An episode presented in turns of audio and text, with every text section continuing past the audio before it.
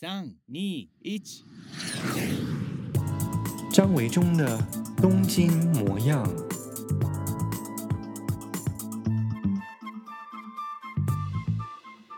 大家好，我是张维中。二零二一年就快要结束了，不知道你听到这一集 Podcast 节目的时候，是正准备要挥别二零二一，跨向二零二二年，或者是其实已经进入了。二零二二年呢，不管你在什么时候听到这一集节目呢，那都在这里送旧迎新哦，祝福大家二零二二年有更健康、更平安、更美好，比自己想象中更能够做自己的新的一年。大家的二零二一年不知道过得怎么样呢？其实啊，我现在会觉得，在这个新冠肺炎疫情这样的状况当中啊，能够安然平安的、健健康康的过完一年哦。每到这个年末的时候啊，回想起来说，哇，这一年算是非常幸运的，健健康康、很平安的过完这一年，我就觉得已经是非常非常幸福的事情了。那再加上，如果你身边周遭的家人啊，或者是亲朋好友也都很健康平安的话，就已经是非常幸运的事情了。所以呢，在一整年平平安安、健健康康的过完这个基础上面啊，再去看其他这一年我们所遇到的很多的可能不顺遂的事情，或者你觉得不太如意的事啊。那其实好像都变得微乎其微，不是那么重要的了哦。毕竟想想看啊，这一年又有很多的啊、意外事故也好，或者是呃这个疫情感染也好，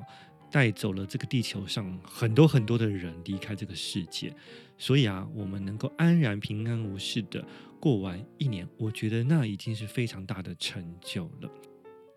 看到脸书上啊，住在台湾的朋友啊，很多人都嗯、在脸书上面留言说，啊十二月三十号好像就是今年他们最后一天上班哦，所以就是从三十一号就开始放假。诶，是每一年从什么时候开始，就是从三十一号开始放假了？我记得我以前在台湾的时候，当然已经是很久以前的事情了哦。二零零八年以前，二零零七年啦。二我最后一次在台湾跨年的时候是二零零七跨到二零零八年，因为我是二零零八年三月下旬来到东京的。我记得在我还在台湾工作的时候啊，跨年三十一号好像还是要上班的嘛哦。但是那时候，因为每个公司的不同哦，像我所工作的地方，就会在三十一号的中午左右以后，就会告诉大家说，哎，没有什么事情的话，其实就可以提早下班了哦。那在日本的状况，如果你是看月历上的这个真正的国定假日，也就是所谓放假的红字的话，事实上是从一月一号才会有红字的。不过呢，大部分的公司其实，呃，依照传统啊，在十二月大概二十八号就是最后一天上班了，所以大概从有些人是公司从二十八号，有些是从二十九号就会开始放假。那所以其实是没有一个统一的标准，就是大概呃每一间公司有一个默契哦，可能是从哪一天开始放假。那因为它并不是一个强制性的国定假日，所以呢，有一些公司也可能更早就开始放假，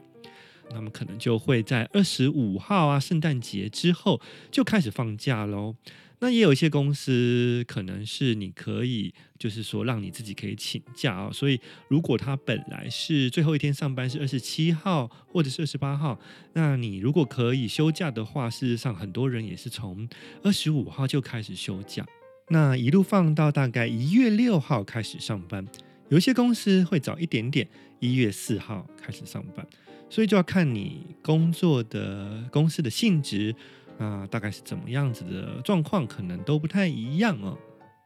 从二零二一跨到二零二二年呢，这个跨年应该是我在日本的第十四个跨年哦。嗯，我好像跨年的时候。都是一直待在日本的，农历年反而以前啊、有几次是回台湾过农历年，但是跨年呢，就是这个十二月三十一号跨到一月一号，我的印象当中几乎都是应该都是在日本，所以呢，二零二一跨到二零二二就是我第十四次在日本跨年哦。以前也有在我的脸书或是在我的书上曾经有写过，嗯、这个在台湾跟日本啊过年啊。最大的一个不同就是生肖年的计算开始时间不太一样，因为在台湾的生肖年是跟着农历走的，所以要过完农历年才会进到下一个新的生肖年。但是日本在明治维新以后，因为要完全的全盘跟西方学习。所以啊，这个农历的一些节气啊，或者是过节的传统啊，也都从农历啊废除了哦。可是他们还是保留了下来，但是就变成了啊，跟着西历所走。所以呢，生肖年也是这样的，原本是跟台湾一样哦，是从农历才开始新的生肖年。不过后来呢，就改成一月一号哦，啊，西历的一月一号就会进到新的生肖年。因此呢，我们每一年在日本呢、都是比台湾更早就过到了那一年的新的生肖年哦。那二零二二年是虎年嘛，所以呢，其实在日本啊，从二零二二年一月一号开始，就已经是进入了虎年了。所以进入十二月以后啊，除了卖圣诞卡片之外，同时呢，也开始卖起准备要迎接一月一号元旦新年的这些。嗯、有老虎的虎年的一些装饰品、吉祥物哦，这一点我觉得啊，是比台湾现在过农历年呢、还要有浓郁的气氛的哦。嗯、现在老实说吧，你们家过农历年还会贴春联吗？或者是会挂上一些跟春节相关的一些装饰品吗？所谓的讨这个吉利的吉祥物吗？几乎现在很少。在这个现代的家庭哦，尤其是住公寓的哦，大概很少会张贴或挂这些东西哦。那除非是住这种就是透天厝的一栋的，可能还比较会自己在家门口会贴春联等等。总而言之啊，其实我觉得在日本啊啊迎接新的一年的时候，他们有一些传统啊，真的好像还是比台湾。更有这种过年的气氛，虽然他们过的是新历年，而不是我们的农历年哦。比方说，每一年十二月一过完圣诞节之后，所有街上的百货公司、商家，关于圣诞节的装饰品，一定在二十六号完全消失。那台湾的状况，大概所有的圣诞树都会留到元宵节，对不对啊？反正都是点灯的感觉嘛，啊，就一路从二十五号，十二月二十五号一路点灯点到农历的元宵节了啊。可是，在日本呢，大概十二月二十六号这些东西啊，一定会全部消失哦。关于圣诞节的装饰，那从二十六号、二十七号挂上的东西会是什么呢？就是我刚刚提到的，跟这个送旧迎新。准备要迎接新年的传统的装饰品有关，最常见到的就会是在门口的地上哦，就是入口的地上会摆上一个叫做门松的迎新装饰品。门就是大门的门哦，松是松树的松，日文的念法叫做卡东马兹哦。很多人看到这个门松啊，刚学日文的人会觉得说门念法可能是蒙哦。所以呢，就会念成蒙麻子，不是哦，是卡东麻子。那门松所使用的材料会用到竹子以及松叶哦。那它的意义是什么呢？其实啊，放门松的意思就是迎神哦。所有的这个店家门口也好，其实不只是店家啦，那有一些传统的家庭啊，也是会放门松在家门口。所以呢，放这个迎神的象征，当然就是说，在新的一年呢，把神明请进家里头来，带来好福气的象征。如果不是放门松在入口的地上，你就会看到有另外一种新年的装饰品哦。它通常是挂在门前哦，或者是这个门的入口的上缘，也或者是挂在玄关的地方的墙上哦。总而言之呢，它大概会是在你的这个视线稍微再高一点点哦，你稍微要点抬头的这个高度呢，会挂另外一种新年的装饰品。它的形状你或许曾经看过，呃，它会是用一个像是打一个蝴蝶结的方式啊，有用这个绳子或者是这个红白的线哦去打一个结哦。然后同样的也是会装饰一些新年的吉祥物哦在上面，那就把它挂在门前。这是更常，可能比门松哦更常容易看到，在一般的住家在过年的时候会挂在门前面的一个新年装饰品。那它的意思是什么呢？其实啊，它的意思啊也是跟迎神有相关的。比方说，他打的这个结是什么意思？就有点像是这个神社不是会有鸟居吗？那大家知道这个鸟居其实象征的意思是，你只要踏过这个鸟居，进到鸟居之后，其实就是进入了神的境界哦，神界。好，所以呢，其实这个过年啊，装饰品这个打一个结的意思，其实也是等于算是打了一个结哦，等于是。过了这个节的后面，其实就是神会进来的地方，所以同样的也是代表了迎神的意思哦。希望呢，把新的一年呢，好的福气啊，神啊，可以迎接到自己家里头来，要带来好兆头。在十二月的最后一周啊，迎接跨年前，几乎都可以在东京的大街小巷、街头的店面啊，或者是公寓大楼一楼的玄关入口。可以看到挂上这个打结的迎新装饰品，或者是放上门松。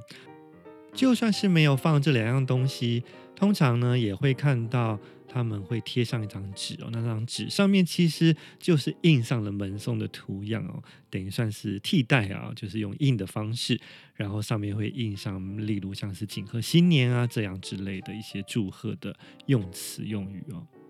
至于在我家门口呢，因为我是住的是公寓大楼嘛，所以就在我自己的呃大门外面呢，过圣诞节的时候呢，有挂上了一个非常迷你的谢祭神啊。过完圣诞节就收起来了。然后现在门口前面挂上的也是刚刚提到的这个迎接新年的装饰品，放门松或者是挂所有相关这个迎接新年的装饰品，有一个小小的习俗。这习俗是跟日子有关系哦，就是什么时候要挂上去，什么时候摆出来哦。通常呢是十二月十三号以后就可以放上门松，或者是挂上新年装饰品。不过因为现代社会哦，所以很忙，因为还要过 圣诞节嘛，所以通常现在会变成是过完圣诞节，就是二十五号、二十六号之后呢，大家会开始把门松跟新年装饰品给摆出来。有一个日子要避免，就是十二月二十九号是大家绝对不会做这件事情，不会摆上新年装饰品的日子，因为在日文呢，这个二跟九的发音呢是二重苦，二重就是两次哦的意思嘛，哦，就等于算是这个发音是好像你会多灾多难的感觉，所以绝对不会在十二月二十九号挂上新年装饰品，摆上门松，这是一个忌讳。那也不会在三十一号摆上挂出来，因为三十一号挂出来，传统上会觉得是你好像是很没有诚意哦，匆匆忙忙的，突然间想到了三十一号才挂上来。可是其实呢，迎新应该要更有诚意的嘛，不会是最后一天才做这件事情呢、所以他们就会觉得说，三十一号才挂上去，是好像你只有一天啊、只花了一天的时间来迎神而已哦，非常没诚意。所以在这传统的习俗上呢，哦，有两个日子会避免的，就是十二月二十九号跟十二月三十一号。那有些人是三十号，也是同样的，会觉得是啊、不 OK 的日子哦。所以就是二十九号到三十一号左右这段时间，通常就是不会去摆上新年装饰品。所以最好的时间呢，应该就是最后就是十二月二十八号要做这件事情。那新年装饰品跟门松当然不是一整年就这样摆下去挂下去了，它也是一个时间是要把它收起来的。那传统上呢，在关东啊、东京这边是在一月六号就会收起这些新年的装饰品。那到关西这个地方呢，啊，这一带到现在其实很多地方还是维持着到十五号才会收起来，所以关东跟关西在这一点的习俗上，收起这些新年装饰品的日子也不太一样。不过摆上去的日期都是一样哦，二十九号是大家绝对不会做这件事情，三十一号也不会的。这样听下来，是不是觉得日本在过年这件事情，似乎好像比台湾维持的更多的一些习俗跟传统呢？跨年在台湾当然因为没有传统的习俗嘛，我们的习俗是过农历年。不过不知道你对于跨年这件事情，是不是也有自己的一些属于你自己个人的习惯呢？像是一种仪式感，你一定要做了这一些事情，你才会觉得你要跨年了，你要迎接新的一年，挥别旧的一年了。比如有些人会觉得三十一号，十二月三十一号会要跟朋友吃跨年大餐哦，或者是三十一号的时候会习惯一起去看类似这种一零一前面的烟火啊，啊，各地的跨年演唱会等等，或者是在家里头。也会有一些自己的一些习俗跟习惯呢。不管怎么样，都希望大家平平安安、自在的度过跨年的这一天晚上，迎接新的一年。二零二一年就要结束了，回顾我这一整年，虽然好像也没有做什么非常了不起、伟大的事情，但是我想对我自己而言，我是度过了一个没有愧对于自己的一年哦。每一件事情都是我很踏踏实实的、真心诚意的想要去做、去完成它的。那当然有很多的目标，可能是去年想要打算在二零二一年完成，但确实在二零二一年也是没有完成。但也没有什么关系哦。那我觉得只要 保持好身体健康，那我们可以迎向新的一年的话，那我就还有机会可以，呃，有可能可以完成我之前想要做完的计划。那二零二一年至少啊、对我来说啊，是一件、呃、有一件很有意义的事情，就是我终于把我的长篇小说写了三年的新书《不在一起不行吗》出版了。那在听我 podcast 的朋友，我不知道大家有多少人是对我写小说有兴趣的。那我要在这边啊、非常有诚意、诚心诚意的谢谢所有啊、购买《不在一起不行吗》的我的读者朋友，谢谢大家对我的支持。然后也非常感谢这一年来收听我 Podcast 节目的所有听众朋友。虽然我的更新的频率非常的不一定，那有的时候也拖了很久，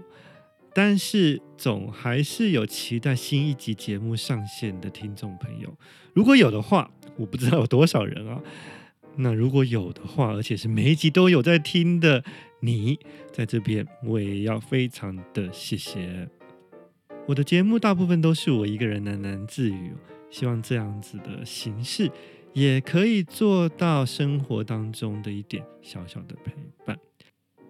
如果想知道二零二一年我到底还发生了哪些事情呢？请到我的脸书 Facebook 张维忠东京模样。那我会将在二零二一年这一整年当中，脸书上面的贴文呢，然后把它整理成一篇二零二一年总回顾，也许在回顾着我过去的贴文，同时也可以唤起你二零二一年一些你差一点要忘记的重要的事。今天的节目就到这边为止喽，祝福大家有一个美好的二零二二年，新年快乐，拜拜，我们下回见。